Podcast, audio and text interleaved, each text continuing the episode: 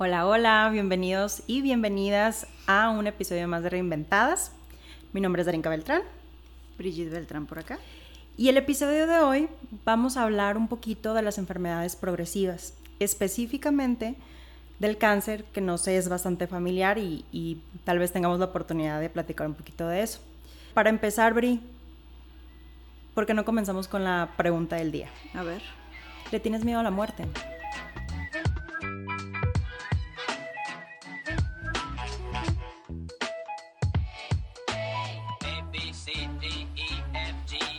Qué buena pregunta, ¿le tienes miedo a la muerte?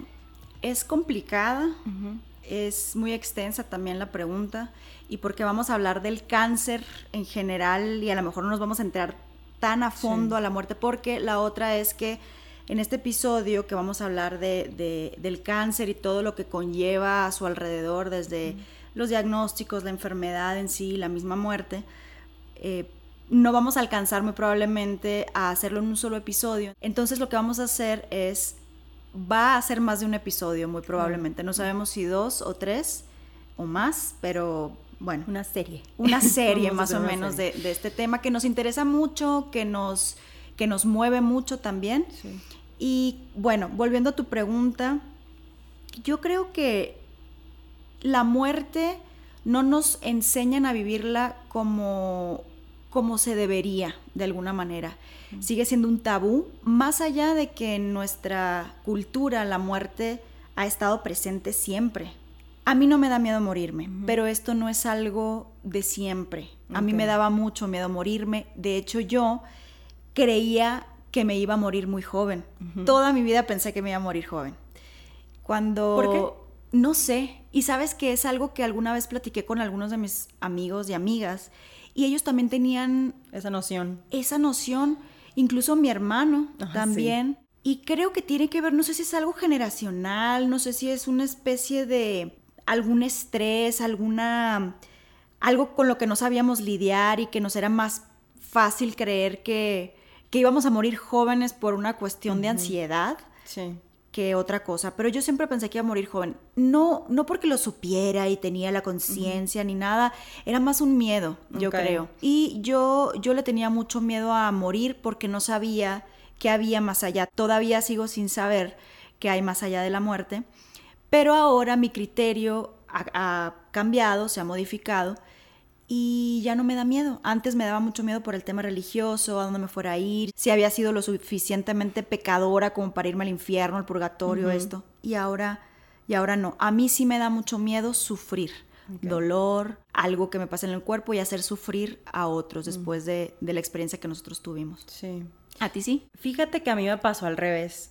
Como que nunca pensé en morirme no, pensaba en morirme y creo que antes era mucho más religiosa y creo que por lo mismo yo tenía, tengo y tenía la seguridad de que me iba al cielo. O sea, yo no, yo no pensaba que habría posibilidades de irme al infierno, pues, ¿no? Entonces como que no me preocupaba el asunto, ¿no? La seguridad ante todo. Como que no lo veía, o sea, no, no lo veía muy cercano. Eh, realmente tuvimos pocas muertes, bueno, creciendo, como en la adolescencia tuve muy poca cercanía con la, con la muerte, pero ahora sí, pero no es miedo, es estoy demasiado apegada a la vida. A mí no me da miedo, pues no quisiera sufrir, ¿no? No quisiera que me doliera nada, no quisiera ver sufrir a otros o a otras, pero siento que digo, no, quiero, no quiero irme de este mundo, o sea, está bien padre lo que vivo aquí, a quien quiero, etcétera. Entonces, o sea, ¿a dónde voy a ir ahorita que pienso que de verdad se acaba la vida y se acaba y no me va a tocar ver lo que sigue cuando me muera, pues, y yo buscando reencarnación, así opciones en la reencarnación, como eso es todo, ¿no? Y a diferencia de ti, yo estoy segura que voy a ser longeva, güey. Yo, yo siento que voy a llegar a los 100, güey, la neta. Ojo, yo, yo también, eh, ahora sí creo que, que, puedo llegar a ser una viejita, muy viejita. No, no sé, 80, 90 años, y ya no me aterran ni nada, pero porque también ya no, no sufro como sufría antes, emocionalmente, etcétera. Supongo que tiene que ver con eso, ¿no? Pero sí, yo, yo creo que a mí me pasa al revés, y si es un tema que lo pienso y digo, siento que cuando me empieza a ser viejita, o sea, aparentemente, físicamente y sin, duda fisiológicamente, me va a empezar a dar nervio. Por lo que te digo, estoy muy apegada a la vida y eso no sé qué tan bueno sea por, por, el tema de, pues todos vamos a morir. Bueno, yo en 100 años, ¿no? Pero... Claro. Pero ahí estaré. Oye, y bueno, datos que yo me puse a leer, la verdad no durante el momento en el que padeció mi papá el cáncer, mucho después, incluso para este podcast, para este episodio, fue que la principal causa de muerte en el mundo, según la OMS, es el cáncer de diferentes tipos. En México ocupa el tercer lugar en, muertes el no cáncer. Violentas. No violentas, sí, no violentas de padecimientos, porque pues Hay, hay otras, ¿no? Y atrás de creo que de, hipertensión es, es, una de las más frecuentes aquí en México, ¿no? Sí. Pero hablando de cáncer y con la experiencia que nosotras tuvimos con respecto a nuestra familia, en este caso mi papá, que sufrió y murió de cáncer de páncreas, yo siento que fue algo muy difícil para nosotros porque estábamos poco informados de la enfermedad en sí pero además porque sigue siendo un tabú, por más que nosotras creamos que la sabemos todas en cuanto que nos informamos y que leemos y todo, sigue siendo un tabú. Y sobre todo en este caso en particular, yo siento que el tabú lo tenía mi papá, es decir, en este caso la persona enferma. El tabú yo siento que viene, como hemos platicado en varias ocasiones, de tiempo atrás, ¿no? De lo que se consideraba la enfermedad. No sé si sabías, pero lo leí. Y fíjate que a mí me llamó la atención. Pau Donés es era el vocalista de Jarabe de Palo y falleció de cáncer, creo que era colorectal. Y él le llamaba, y no sabía por qué, cangrejo a la enfermedad. Le ah. llamaba cangrejo.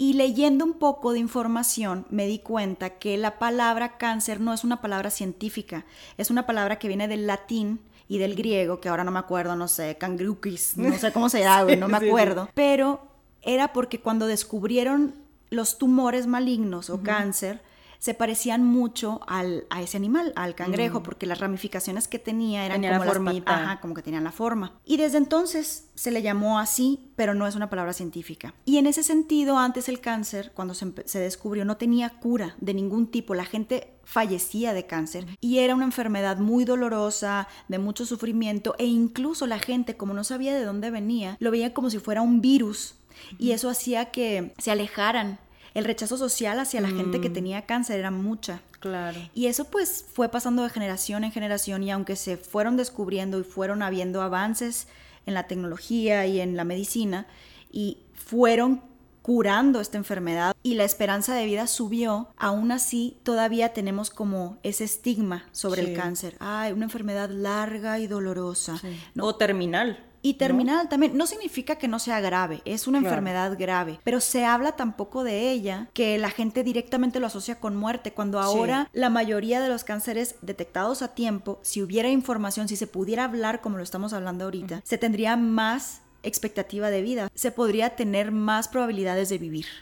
Primero, como que me llegó la iluminación del horóscopo, ¿no? Es que es un, es un cangrejito, mi cáncer, ¿no? Es súper interesante también que yo no sabía lo del cangrejito o de que, el, que significa cangrejo. Y la otra cosa es que fíjate que hace un, no sé, uno o dos años llevé un curso de cuidados paliativos. Me llama mucho la atención cuidados paliativos. Uno, porque creo que realmente, así como el cáncer, hay mucho estigma de los cuidados paliativos o de paliar, ¿no? Que, que, viene justo de ahí. Cuando te dicen, no, pues ya están cuidados paliativos, uy, ya se, ya se nos fue, ya se murió, esta persona ya está a punto de morirse y no, no es cierto, de eso no se trata. Y la otra es que yo creo que, no tengo el dato duro de en, otras zonas, pero aquí en México estamos en pañales en temas de cuidados paliativos y esto, este tipo de cuidados son una estrategia de intervención para minorar el dolor. Entonces hay un equipo de diferentes personas, psicólogos, psicólogas, nutriólogos, nutriólogas, anestesiólogos, enfermería y muchos profesionales de la salud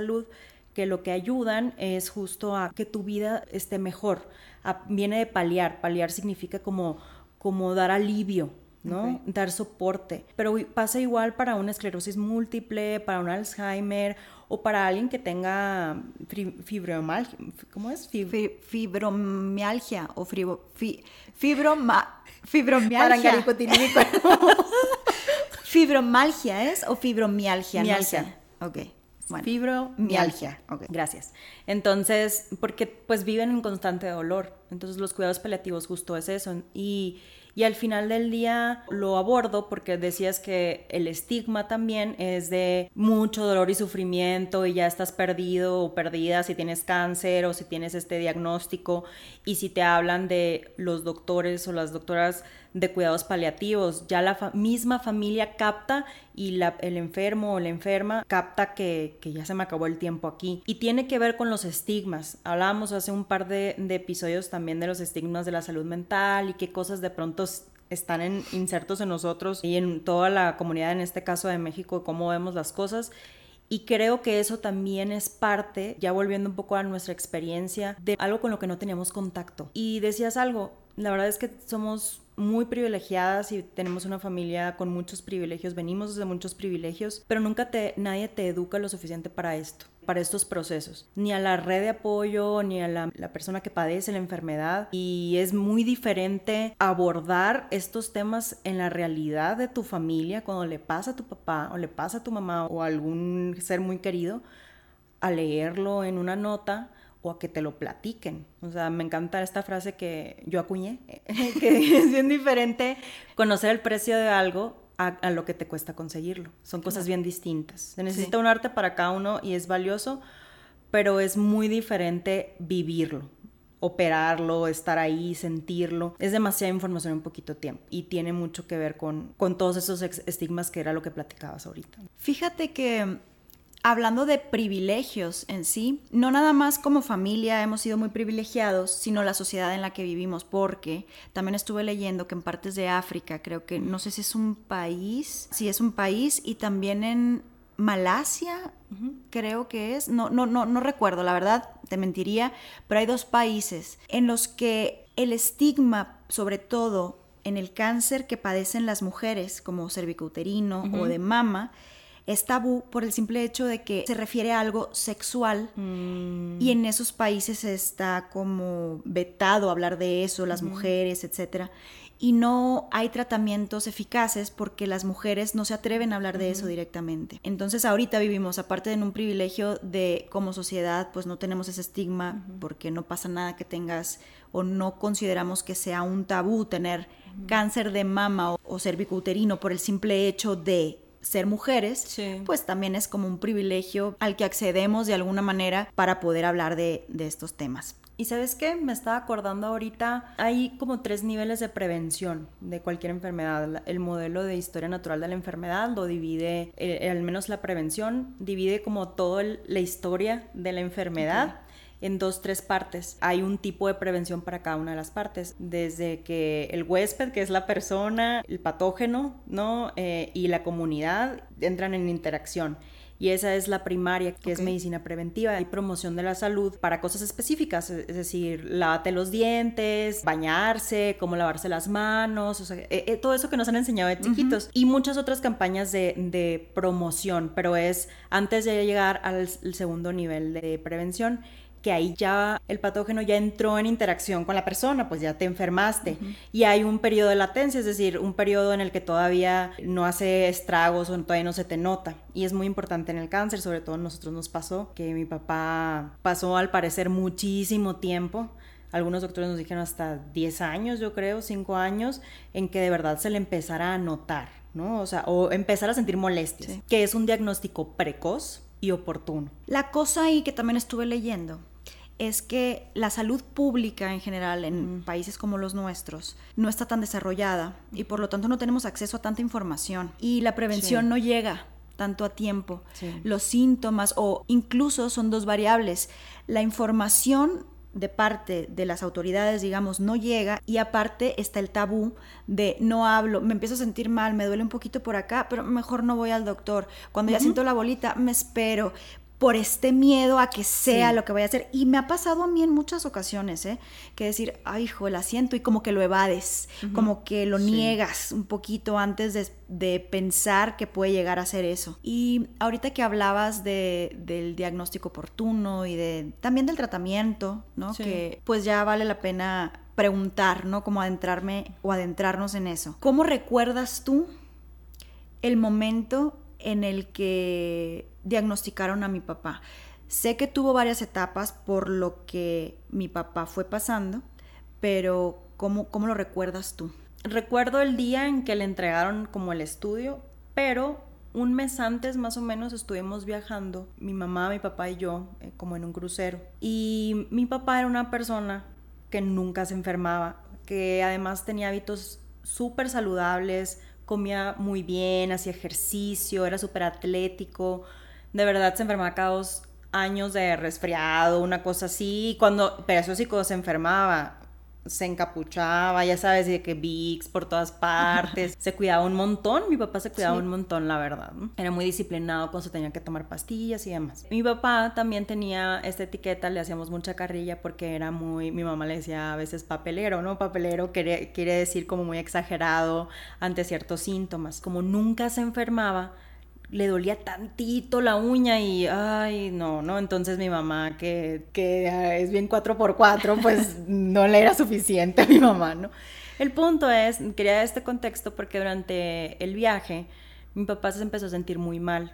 Le empezó a dar eh, mucho dolor de estómago. Fue con el doctor del, del, viaje y demás y es gastritis, o sea, esto, todos los síntomas son de gastritis, gastritis o una colitis, por el cambio de comida, porque hacía unas semanas antes del viaje había comido algo que le había irritado mucho. Entonces, durante el viaje, que sí fue un viaje como de dos semanas, estuvimos a punto de regresar, porque mi papá estaba muy incómodo, no quería comer y demás, y pues mi mamá se preocupó y pues yo también, pero de verdad creíamos que no nada más estaba como demasiado exagerando, pues, o sea, que, que, no, que no era así. E, eso después, al menos a mí me generó mucha culpa, pero ya, ya llegando al punto de lo que preguntabas, llegó y se hizo estudios. Y en una de esas se fue a hacer, creo, una tomografía y le entregaron los resultados. Entonces yo me acuerdo que fue un viernes porque mi hermano y los niños iban a comer los viernes. Entonces yo ya estaba ahí, estaba mi mamá haciendo la comida y llega mi papá y ya leyendo las hojas en el estudio.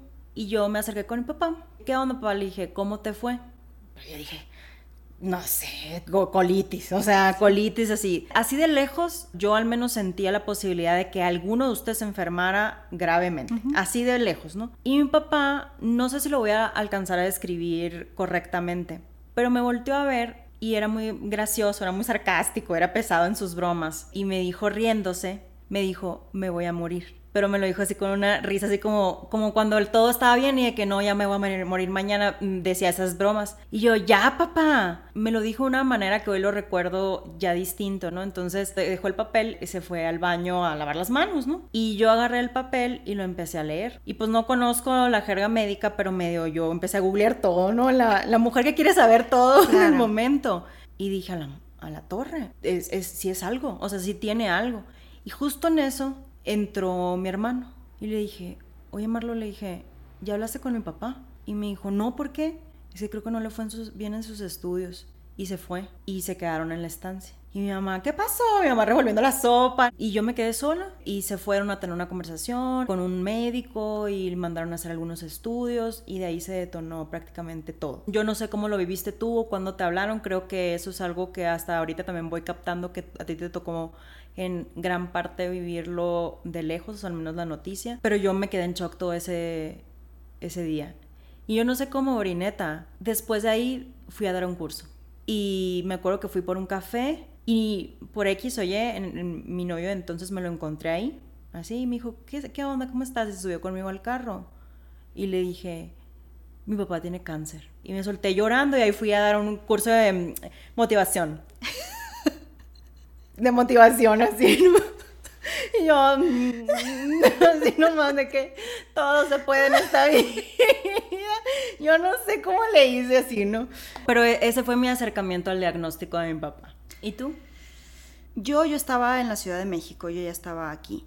Hablando un poquito de lo que decías hace rato, de que mi papá cuando se fueron de viaje andaba como con estos dolores y todo. Cabe aclarar que no empezó ahí sus dolores empezaron mucho, mucho antes. Llevaba como tres meses mi papá, creo, o un poquito más, como que, ah, me duele un poquito la panza y me duele un poquito acá. Y había ido él a varios gastroenterólogos. Primero fue a uno que le dijo que no era nada, que probablemente era mm, gastritis crónica. Otro creo que le dijo que podía ser colitis nerviosa por estrés Y fue a dos un par de veces y creo que le dijeron lo mismo y lo, lo, diagnosticaron con eso sin hacerle estudios más profundos. No le hicieron una colonoscopía, no le hicieron una endoscopía, nada, simplemente los síntomas cabían en un cuadro de ese tipo. Sobre todo porque él era una persona muy sana y los doctores lo sabían y sus estudios generales salían bien realmente. Ninguno de nosotros creo que estaba preocupado por eso, no. pero sí ya pasando el tiempo se nos hacía raro que siguiera ahí, pero mi papá estaba muy estresado por el tema del trabajo y pensábamos que realmente podía hacer eso, partiendo de ahí. Cuando ustedes volvieron de ese viaje, te digo, seguía aquí en la Ciudad de México, pero recuerdo que tenía noción de que se iba a hacer estudios, como que el doctor con el que ya había vuelto le dijo, a ver, para que te quedes tranquilo, como diciendo, ya deja de fregar, deja de venir tanto, ¿no? Para que te quedes tranquilo te voy a mandar a hacer un TAC contrastado que son, es un diagnóstico por imágenes y ahí, en ese diagnóstico, que es el que leyó la interpretación, es en donde salió el, tumor. Yo estaba en la Ciudad de México, como te digo, y me acuerdo que me dijeron como que tu papá ya le llegaron los estudios. Y yo, ah, Creo que fue mi mamá, yo no, no recuerdo muy bien, fue un mensajito y me dijo, lo más probable es que tu papá tenga cáncer, algo así, ¿no? Y yo recuerdo haber leído ese mensaje y haber hecho así como leer y volver a leer como sin entender la palabra, probablemente por este mismo tabú. Sí. Porque cáncer directamente te lleva a muerte. Tan es así que mi papá lo primero que me dice es que te dijo fue me voy a morir. Seguramente cuando él leyó eso y lo vio y decía porque seguramente, creo que decía algo así como lesión, lesión intra, no sé qué, de, tal tamaño. tanto, en el ¿Dónde, era? cabeza y cuello. Estaba, porque es que están en un limbo entre cabeza y cuello. de páncreas. De páncreas, ¿no? Sí, sí, de páncreas. De tanto por tanto. Durante, yo creo que durante dos años me, me aprendí los, el párrafo. Sí, sí, sí, me queda claro. Y eso, te digo, yo no lo leí, ustedes lo leyeron y mi mamá me, dijo eso, pero me dijo, pero están hablando con el que era un doctor en el que mi papá confiaba en ese momento. Un investigador de cáncer. Un investigador de cáncer, ajá, un PhD. Y yo dije, a la madre, no entiendo la palabra cáncer. Y, y estaba sentada en el sillón, me acuerdo, y le dije, ay no, algo así, dije como le dije a Nico, mi papá, mi papá tiene cáncer, pero era como una pregunta, lo hice como una pregunta, mi papá tiene cáncer. O sea, como, como si no me cabía, no me cupiera en el cerebro que mi papá pudiera tener cáncer. Pero a la vez, como que dije, ok, pues sí, pero es mi papá. Entonces, cualquier tipo de cáncer, sin saber yo, porque no estaba informada en qué tan grave podía ser ese tipo de cáncer, pues dije, no lo vi como una posibilidad, la muerte como tal, más que inconscientemente. Y me dice mi esposo como que, pero ¿cómo? ¿Cómo? ¿Estás segura? Pues me dice que lo más probable es que sí. Y yo lo viví muy tranquila. No recuerdo haber sentido miedo, sentí como, siento que se me subió un escalofrío, pero por la palabra pero no por dimensionar lo que estaba sucediendo.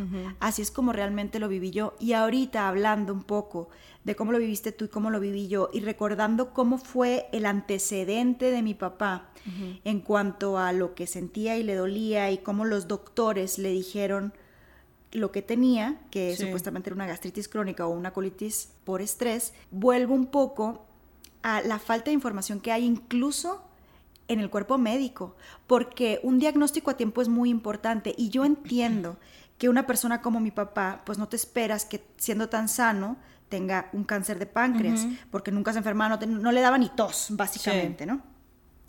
Pero el tema está en que una persona de su edad, siendo hombre, mm. porque, porque también hay más incidencia de cáncer de páncreas en hombres, no lo hayan mandado de una después de ya llevar dos meses teniendo ese problema a que se hiciera directamente el, el, TAC. Sí. ¿No? Lo dejaron como unos dos meses más, etcétera. Igualmente, mi papá ya tenía cáncer de páncreas y muy probablemente tenía metástasis desde que se lo descubrieron. No lo pudieron operar porque estaba muy pegado a una arteria muy importante y decidieron ver si lo podían reducir para después ver si lo podían operar. Eso fue lo que sucedió. Pero creo que más allá de que el diagnóstico ya estaba muy tardío porque mi papá no tuvo síntomas antes. Muy probablemente lo que nos decían era que el cáncer se había gestado desde hacía 5 o 6 años, se fue haciendo grande y grande y grande hasta, hasta llegar al tamaño que fue. Pero yo sí lo viví de esa manera en ese momento, el diagnóstico como tal. Sí, y ahorita voy recordando también cómo lo llevó, digo, tendríamos que tenerla aquí o tenerlo aquí a mi hermano o a mi mamá para preguntarles exactamente cómo lo vivieron, porque yo pude haber percibido algo y tú otra cosa y a lo mejor estamos totalmente equivocados, pero recuerdo también cómo, cómo vi a mi mamá, cómo vi a mi hermano, pero sobre todo cómo vi a mi papá. No me puedo imaginar lo que pasó por su mente o lo que pasa por la mente a una persona a la que le diagnostican, en este caso, cáncer, en donde, aunque haya una información después, hablando de, pero es, no es malí, o sea, no sé, o es de, es de altas probabilidades, se opera, o sea, eso viene después, pero en el momento en el que, te, que a alguien le dicen, tienes cáncer por este estigma y porque al final del día es una enfermedad, vamos a decirlo, mayor, o sea, no es cualquier cosa, no es de que tienes resfriado, ¿no? Digo, todo se puede complicar en la vida, pero pero el cáncer sí es algo más, serio, no sé, no sé cómo, o más complicado, más complejo, eh, con más variables que hay que considerar. No me puedo imaginar lo que pasa por la mente de esas personas, y en ese caso de mi papá. Y sobre todo porque mi papá nunca nos lo expresó. No. Nunca, solamente se veía la forma en la que él reaccionaba ante la enfermedad, en sus actitudes, porque lo conocíamos muy bien, y se empezó a comportar de una manera distinta es ahí donde te puedes dar cuenta todo lo que le debe haber pasado por la cabeza, porque debe haber sido un remolino de emociones, de pensamientos, que de hecho es algo que también leí. Es como, se le llama duelo oncológico, mm. el que se empieza a gestar. Porque en este duelo empiezas a perder muchas cosas. Primero, la esperanza puedes perder. Puedes perder el pelo, puedes perder un miembro, como alguna mama, por ejemplo. En la operación, pues es como una especie de mutilación, te tienen que, en una cirugía te tienen que quitar alguna parte, pierdes amistades a veces, el rechazo social por este mismo, por este mismo estigma o la persona se va alejando por la vergüenza, porque empiezan a sentir vergüenza. Una de las cosas que leí hace muy poco y que me llamó la atención porque a mí nunca me gustó utilizar durante la enfermedad de mi papá, el lenguaje bélico que le llaman. Ahora sé que le dicen así. Mm, la lucha contra el cáncer. La lucha contra el cáncer. Eres un luchador, tienes que ser valiente. Vamos a bombardear las células malignas con tal cosa. Sí. Sabes, tienes que estar al pie del cañón. Me parece muy fuerte, me parece que volvemos a lo mismo. Le estás generando una responsabilidad al paciente con que no puede llevar a cabo, que no puede cumplir. No es su responsabilidad, él no se quiso enfermar. Y cuando uno le dice, tienes que ser valiente y eres un luchador, a la madre, no, no el que lucha más, es el que gana, la batalla. Entonces después hay hasta un tema de no lo logré, o no lo estoy logrando, no estoy haciendo lo suficiente y tú tienes muchos cangrejitos adentro, como no estás haciendo lo suficiente, o sea, no, incluso no me di cuenta hasta, hasta mucho tiempo después y también platicándolo contigo, eh, porque empieza justo en el diagnóstico, empiezan etapas. Para empezar, como venados lampareados todos, ¿qué sigue? Es una segunda opinión, una tercera opinión, qué estudios, qué, tendríamos que hacer, el seguro, a la más, o sea, es una cascada de variables, ¿no? O sea, si tienes que cancelar compromisos, si tienes dinero para, para poder solventar los gastos de, de siquiera el diagnóstico, el terminar de diagnosticarlo, estudios, si tienes tiempo, eh, si puedes, ¿no? En nuestro caso, desde mucho privilegio, sí se pudo, incluso tomar dos o tres opiniones eh, después y todos confirmaron eso, pero es demasiada incertidumbre, es un periodo, sí, yo creo que toda la enfermedad, por más que te den una prognosis de, de, la enfermedad y los doctores te digan probablemente pase esto y así, sigue siendo incertidumbre porque todo puede cambiar de la noche a la mañana. Están la familia y sobre todo yo creo que el enfermo, estábamos como con una venda negra en los ojos, ahí, te vas, resuélvelo. Nadie te prepara para esto, o sea, no es como que hay un módulo de qué hacer después de que te dicen, o sea, sí los hay, de hecho, ¿no? Sí hay personas que sí los hacen. Volvemos como a la cultura, volvemos a, a, la cultura misma de las redes de apoyo de la familia, del enfermo, que se acerquen a ver qué onda en, respecto a eso. Y deja tú, te van a dar un panfleto que diga y demás, pero nadie, no sé, nadie los lee. La gente no lee, así. O aunque los lean, la verdad es muy difícil, como decías ahorita, no es lo mismo leerlo y vivirlo, porque cada quien lo lleva diferente también. Hay diferentes personalidades, como dices tú, hay diferentes contextos, diferentes circunstancias. Y como también dijiste tú, fuimos muy privilegiados de contar con el apoyo económico porque al final de cuentas es un factor muy importante, es una enfermedad que te desgasta y que te deja en la quiebra. Sí. Esa es la verdad, dependiendo del tipo de cáncer seguramente. Nosotros la experiencia que tenemos es con el cáncer de páncreas y también la experiencia de cáncer de páncreas muy rara, porque mi papá duró muchísimo más tiempo del promedio de vida después de un diagnóstico de cáncer de páncreas. Mi papá duró dos años, tres meses después del diagnóstico cuando lo normal es que un diagnóstico de cáncer de páncreas después de,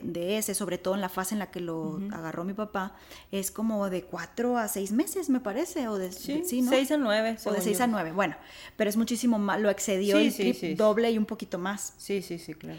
Que eso lo hizo también para la familia muy, muy desgastante. Entonces la, la información no nada más es para el paciente. No. Es también para la familia porque eso se vive durante el diagnóstico nada más, pero durante la enfermedad es otro boleto. Es otro, es otro mundo. Yo me di cuenta también desde, desde mi historia o desde lo que me tocó vivir, yo duré como en shock mucho tiempo. Porque en cuanto supieron, pues fueron a visitar a otros doctores y se movían, estuvieron mucho tiempo Mm, buscando opciones o que cuál sería la mejor opción y ese es un factor importante y ahorita hablando de la familia las decisiones que tienes que tomar como son tan inciertas si algo sale mal por algo que no pudiste controlar o la familia pues que ibas a ver no es médico y aunque seas médico eres tu, tu familiar hay un sesgo natural y ahí y hay una culpa inminente de ya sabía que era el otro tratamiento. No lo debía haber traído aquí. Estaba fría la sopa, le dio resfriado. Es, no le di los suficientes vitaminas. Vomitó porque no le gustó mi comida. O sea, e, e, e, culpa tras culpa. Culpa tras culpa, ¿no? Y hablabas ahorita también del duelo. Realmente creo que incluso la persona que tiene la enfermedad y la familia, si es que la persona tiene una familia, que esa es otra cosa, ¿no? Que, que, que probablemente hablaremos durante este episodio y el próximo las redes de apoyo y el sistema que apoya al, al, paciente, ¿no? Pero también empiezas, o sea, yo, yo después, ¿no? Lo capté, en ese momento no captaba nada, de hecho no podía mencionar la palabra cáncer. Y mi novio en ese momento, mm, me acuerdo que estábamos sentados en un escalón y yo estaba llorando, pero no me salían las lágrimas, pero estaba muy alterada. Y yo no podía hablar, solo lloraba y, quería decirle algo y no, no, me salían las palabras. Y me frustraba más porque dije, ah, ahora me quedé muda, ahora ya no hablo. Lo único que tenía de recurso.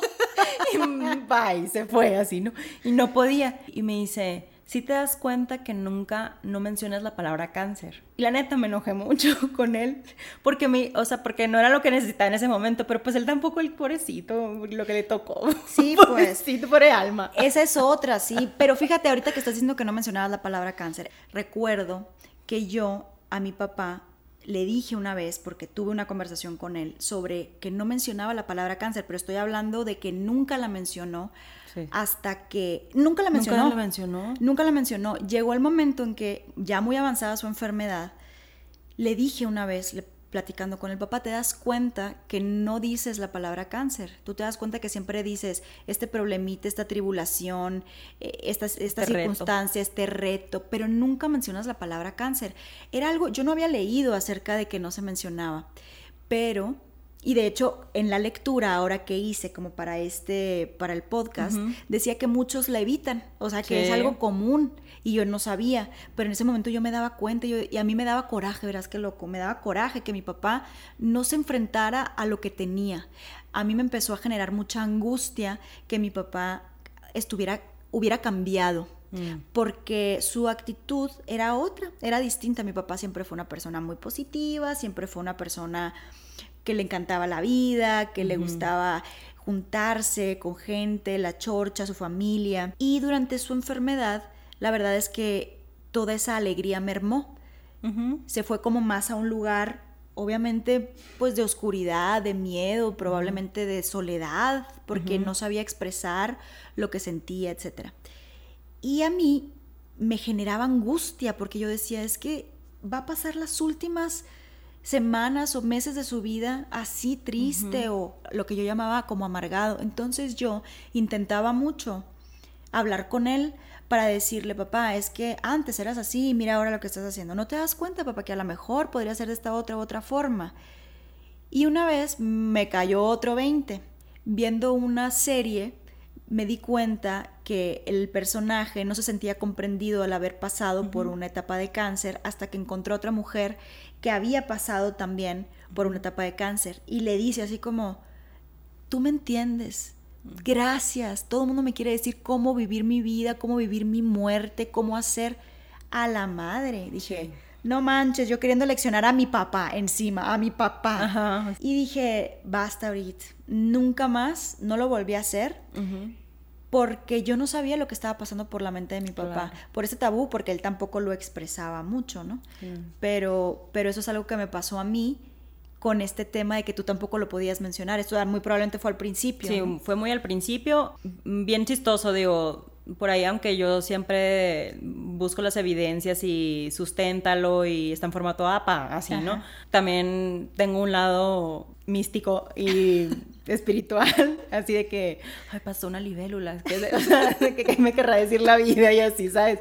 Pero pues, no sé, siento que lo necesito en mi vida. El punto es, en mi caso, justo cuando diagnosticaron a mi papá, entré a hacer mi segunda carrera, que fue psicología y justo duró lo que duró mi papá. Entonces, para mí no fue una coincidencia, era algo que de verdad no lo iba a lograr si no tenía ese soporte, porque la neta aprendí muchas cosas, entendí muchas cosas, tuve mucho soporte de, muchos maestros y maestras, tanatólogos. Me acuerdo que me ayudó mucho después a, poder mencionar la palabra, entender qué, qué, estaba pasando. Me atrevo a decir que a todos nos pasó el quererle decir a mi papá esas diferencias porque creo que sigue siendo el mismo duelo de la familia, mm, porque hay un montón de pérdidas. Para mí primero fue la pérdida de saber que papá no es para siempre. Ahí es donde me di cuenta que dije, en la maíz, o sea, si esto sale bien, me salvé, pero puede que no, hay altas probabilidades de que no.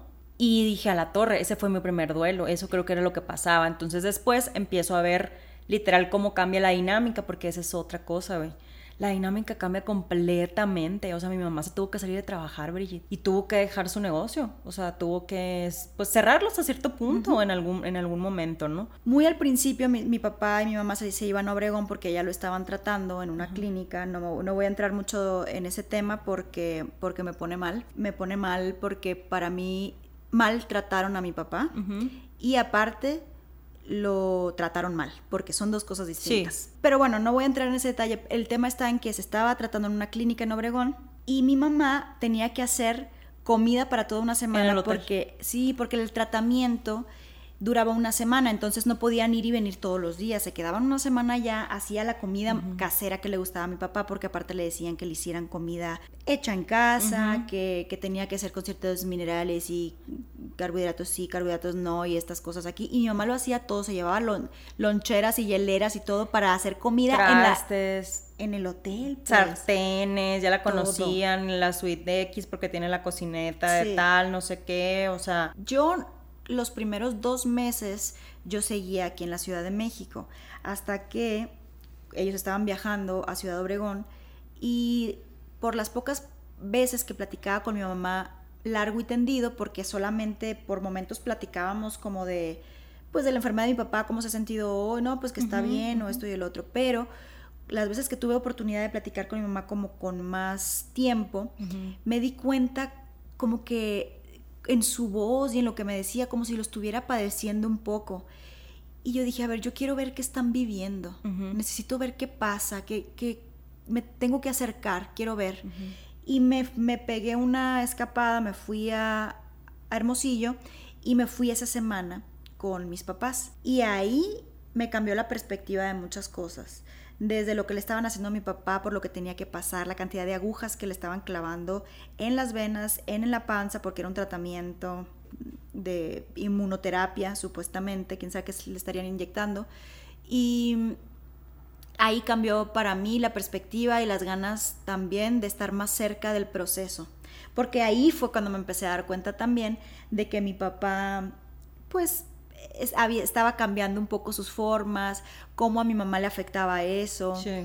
Y me acerqué un poco y de cierta forma acercarme me ayudó porque yo no recuerdo haber llorado, padecido durante esos épocas en las que yo veía a mi papá que estaba bien, había bajado a lo mejor un poquito de peso. A partir del diagnóstico, dices. Sí, a partir Esto fue que dos, tres meses después del diagnóstico. Todavía seis meses, ¿eh? Sí, es que sabes que esa fue otra, güey. Siento que no nos caía tanto el 20 porque mi papá el primer año andaba, mira, iba a trabajar. El tipo iba a trabajar, a lo mejor se, se ausentaba dos, tres, pero iba a trabajar, iba y venía, se la llevaba un poco más tranquilo, ya no volvía en la tarde a veces, descansaba.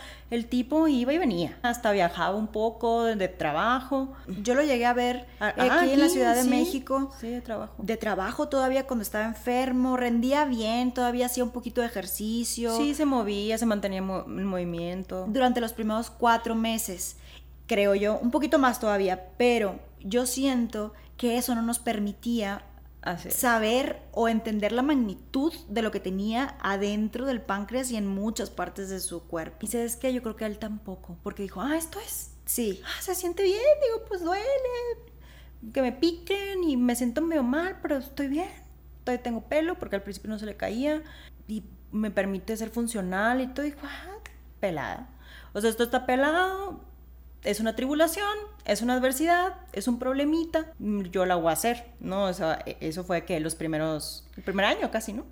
Casi el primer año y yo te diría... ocho meses, yo creo. Sí, ¿no? y, y yo te diría que todo empezó ahí a cambiar cuando empezó a sentir dolor, que esa es otra. Y es por una de las razones por las que ah. yo creo que es, lo maltrataron. Porque a mi papá nunca lo trataron por dolor realmente. Le daban unos medicamentos que me puedo tomar yo, que te puedes casi conseguir en la farmacia sin receta para el dolor. Mm. Y cuando mi papá empezó a sentir mucho dolor, llegó un momento que, cabe aclarar lo siguiente, es muy importante para mí. Nunca, nunca pedimos una segunda opinión.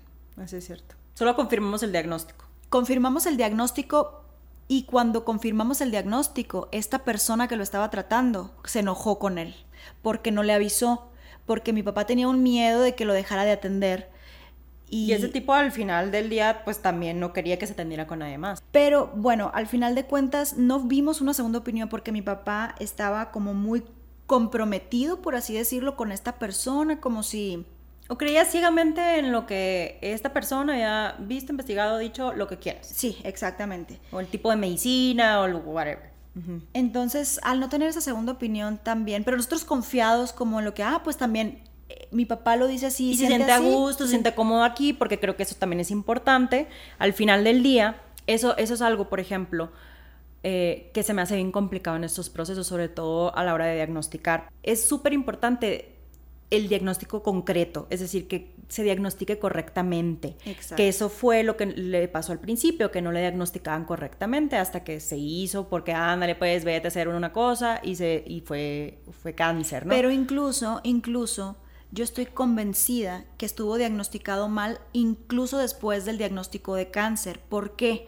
Porque a un paciente al que se le diagnostica cáncer, hay que hacerle lo que se le llama un PET scan, ah, que es como a nivel molecular para saber si hay moléculas escapadas de ese tumor que originalmente está en un órgano a ver si se fue a otros lados.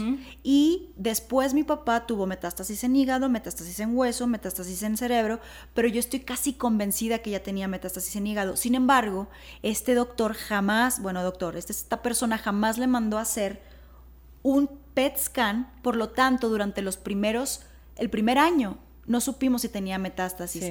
En el momento en que le hicieron el PET scan, salió que tenía metástasis. Es muy difícil también mediar como familia o, en este caso por ejemplo mi mamá que fue como el cuidador primario mucho tiempo las decisiones porque al final del día es decisión del paciente mientras esté en condiciones mm, cognitivas. Este, cognitivas, ¿no? Y racionales y demás. Y por ahí la red de apoyo, pues obviamente tiene una influencia fuerte. Y hablo de red de apoyo, pues no sé, personas que apoyan primariamente al, al, al paciente, incluso su familia, ¿no?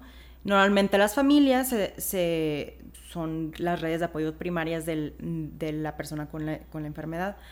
Entonces, mi papá, eso era lo que quería. Tú siempre sugeriste una segunda opinión, recuerdo. Yo no sé, estaba en el limbo todavía y mi hermano también creía mucho. Mi hermano influía mucho también con, con mis papás, también pues no sé si por estar más grande o no lo sé.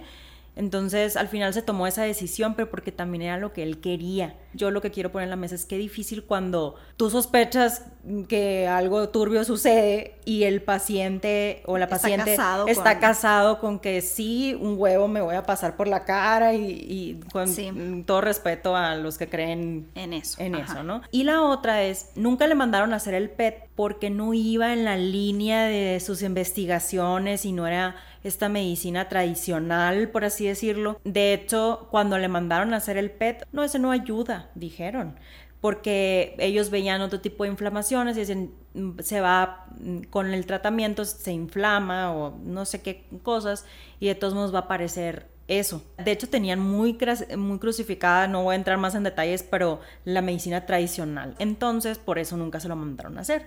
Que hoy entendemos que pues... Que, sí hacía falta. Que sí hacía falta hacerles el PET. Pues sí, la verdad es que, como dijimos al principio, es un tema muy extenso que involucra a muchas personas, involucra muchas variables, emociones, sentimientos, tiempos, dinero, y que hablando un poco también, bueno, como para ir cerrando de dinero y de lo que hablamos ahorita, porque no somos expertas, pero se aprende mucho cuando tienes experiencias de cierto tipo y en este caso nosotros, toda la familia, empezamos a conocer mucho acerca del cáncer, tipos de tratamiento y los estudios que normalmente se piden o se hacen para tanto diagnóstico como para tratamiento del cáncer.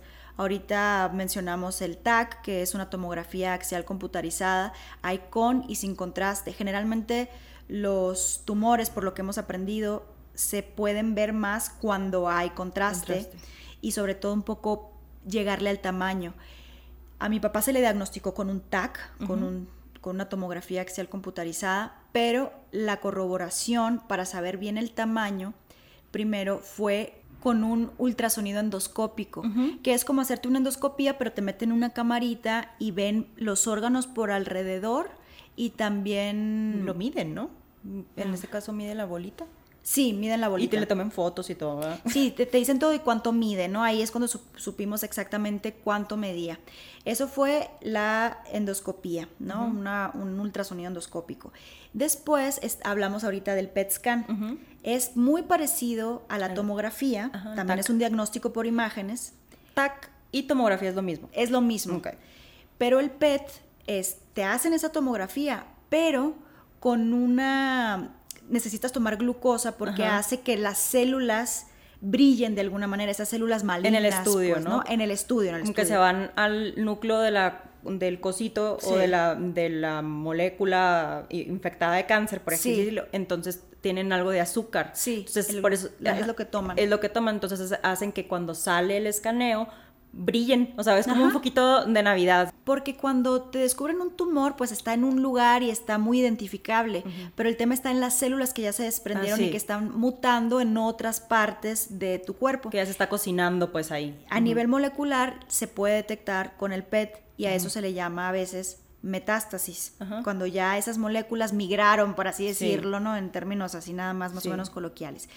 El PET scan es un estudio que no todos los hospitales tienen. Lo tienen el aparato, ¿no? el aparato es un aparato muy especializado, no hay en todas las ciudades, no hay. La tomografía sí, generalmente hay en todos lados, pero el PET scan no, y también es un estudio muy costoso. En general, los estudios son muy costosos incluso en el Seguro Social, porque estuve investigando y son caros y las cirugías también son caras. Por eso es una enfermedad cara, porque se requiere de mucho diagnóstico. Súmale la cantidad... Y monitoreo. Y, monitoreo, Porque súmale también la cantidad de estudios de sangre que hay que hacer, uno tras otro, los medicamentos son muy caros, etc. Y, y eso sí, el paciente o la paciente no tienen enfermedades adyacentes, es decir, no tiene diabetes, no tiene hipertensión, que hay que controlar el doble, ¿sabes? O hay que monitorear o tenían otra, eh, tomaban ya medicamentos controlados de otro tipo, etcétera. Gracias a Dios no fue nuestro tema, o sea, creo que eso también, mi papá no estaba enfermo de nada, no era hipertenso, no tenía diabetes, no tenía ninguna enfermedad crónica hasta ese, ese, momento, ¿no? Y la otra es acerca de los TACs, eh, algo muy importante es que funcionan a través de radiación. Sí, ¿no? Sí. Entonces, no es como que te puedes andar haciendo la taquiza, literal. literal. O sea, cada mes de que a ver si tiene un tag para mí, Sí, pues no. no. De hecho, es recomendado, es muy peligroso porque es, es a través de radiación. Si acaso cada uno, cada dos años, y dependiendo de, de la enfermedad, pues se tienen que hacer para monitorear. No, no es recomendable, más bien, hacerte tags tan seguido. No, esa es otra. Por eso es algo que te recomienda el médico, en el mejor de los casos, para no quemar esos cartuchos, ¿no? Para más bien conciliar un, un diagnóstico. Pero bueno, eso es como la jerga que, que aprendimos más, muchas otras cosas. Eh, ojalá esto igual, si alguien está pasando por este proceso o inicia este proceso, mm, sin duda primero hay que verlo con un médico, con un especialista. Vengan con nosotros, nosotros los vamos a diagnosticar y les decimos Sí. a dónde acudir. pero al menos es algo que van a estar escuchando en el proceso de diagnóstico para que se les pueda hacer familiar y sin duda pues esto hay que checarlo con, con el médico tratante, ¿no? El especialista, oncólogo, de- ellos deberían de dar la información de esto, ¿no? Pero por si esto ayuda a alguien, creo que es, es información valiosa. Así es. Bueno, pues hasta aquí vamos a dejar yo creo este episodio porque da para mucho y como comentamos vamos a hacer entre tres y cuatro episodios al respecto. Fue algo muy importante en nuestras vidas que nos marcó, que nos enseñó también muchas cosas y pues vamos a seguir platicando de eso porque es algo que nos late hablar por si les sirve a más gente, pero también como estamos por lo que estamos aquí, como una manera como de expresarnos y de desahogarnos también, ¿no? Claro, y creo que en el caso de los dos, justo como el nombre de- del podcast fue un habilitador para reinventarnos en muchos sentidos, al menos de mi parte sí. Entonces, eh, pues yo creo que nos vemos en el próximo episodio. Así es. Bye.